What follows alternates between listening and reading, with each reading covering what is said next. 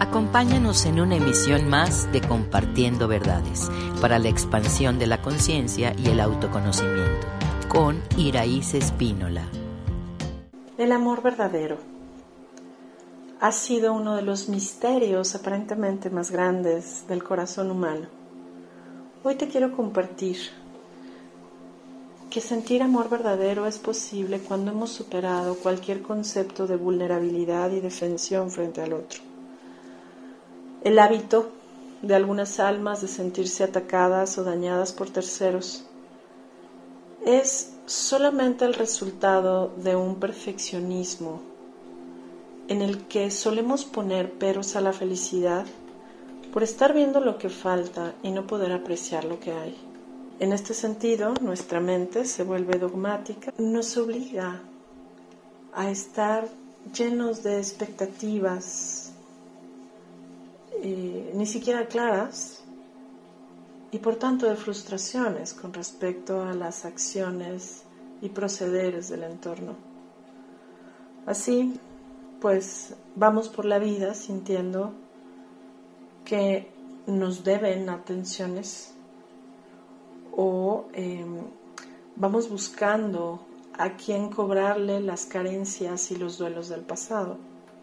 En este tiempo de conciencia y expansión energética en el cual estamos viviendo ya y justo esto sucede a partir de el 2022.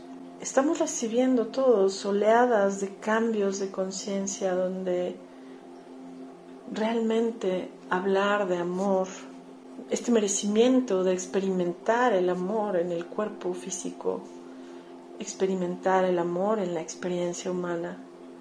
Para que esto sea posible, es importante poder sanar dos programaciones de las cuales probablemente ninguno sea consciente y las describo y las explico. El primero es el deseo de sufrir, aunque no queramos observarlo.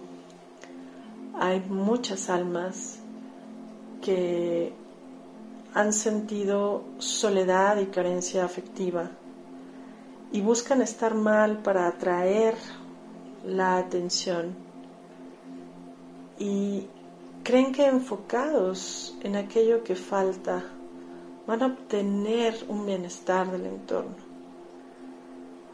Al mismo tiempo tenemos este deseo de agredir en donde la misma exigencia de ser entendidos, comprendidos y apoyados por el entorno tiene una connotación diferente y vamos a buscar el drama, la queja y el reclamo. Estos viejos patrones, bien humanos como son, se enraizaron por la idea de sacar ventaja de los demás, por la idea de que se valía colgarnos de alguien a algún nivel, o bien salvar o proteger al desvalido para sentirnos especiales. Así hemos vivido toda una fantasía de bienestar que oculta lucha de poderes, ciclos de violencia, en donde solemos olvidarnos de nosotros o bien olvidarnos del bienestar del otro en los asuntos comunes. Si hoy tú que te interesas en crecer a través de esta información, pudiéramos hacer un borrón y cuenta nueva, en donde a nadie le debemos nada, nadie nos debe nada. Dejamos de ver lo que falta y comenzamos a apreciar lo que hay. Entonces podremos dejar de esperar que los demás nos espejeen errores y empezar a sentir que avanzamos en una nueva dirección. De lo contrario, vamos a estar literalmente vampireando energía de nuestro entorno desconectados de nuestra capacidad de resolver, de nuestra sabiduría e intuición, desbordados por el hacer, con el único afán de no sentir la tristeza o el enojo al cual nos llevaban esos viejos patrones ya comentados. Si tú pudieras reconocer que existe la posibilidad de conectarte de forma permanente a esta fuente inagotable de amor y luz del universo. Dejarías de esperar ese bienestar o esa libertad de agobio del entorno. Dejaríamos de luchar y empezaríamos a fluir con lo que nos toca, a fluir con lo que no podemos cambiar y enfocarnos en estar bien. Yo quiero compartirte cuáles son los cuatro problemas fundamentales que en particular te pueden alejar de la experiencia de una pareja sana, saludable, la razón por la cual se congela la continuidad en una experiencia de pareja, o porque se mantienen relaciones tóxicas, malsanas, en donde nadie está bien, pero tampoco se cierra el ciclo.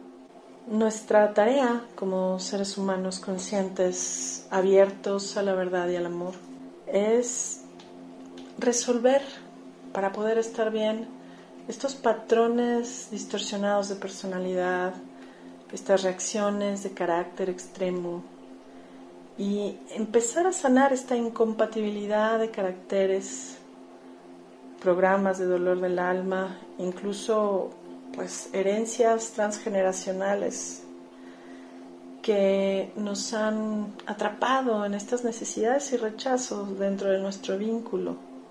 Y bueno, también observar que como fue la experiencia de pareja de nuestros padres biológicos, si te tocó estar con ellos, te está hablando mucho de la historia de tu alma. Aprender a relacionarnos de forma coherente con el sexo opuesto hoy es un reto. Parece que es más fácil eh, olvidar este reto que desarrollar las habilidades y las actitudes positivas que nos permitan coincidir, vivir en un estado más armónico. Hemos tenido todos una falsa idea del amor, que está basada en la adicción al sufrimiento o en la constante desilusión que rompe corazones. Hoy podría decirte que una buena relación se logra desarrollando habilidades y hábitos que nos permiten sanar desde dentro todo aquello que acabo de comentarte. Claro que hay ideas románticas dentro de la vieja energía en donde las, las parejas pueden pelearse para estar bien, en donde me encanta que me celen y me protejan, o para que me demuestren el amor tiene que apoyarme en mis momentos difíciles o solventar aquello que no estoy dispuesto a resolver por mí mismo.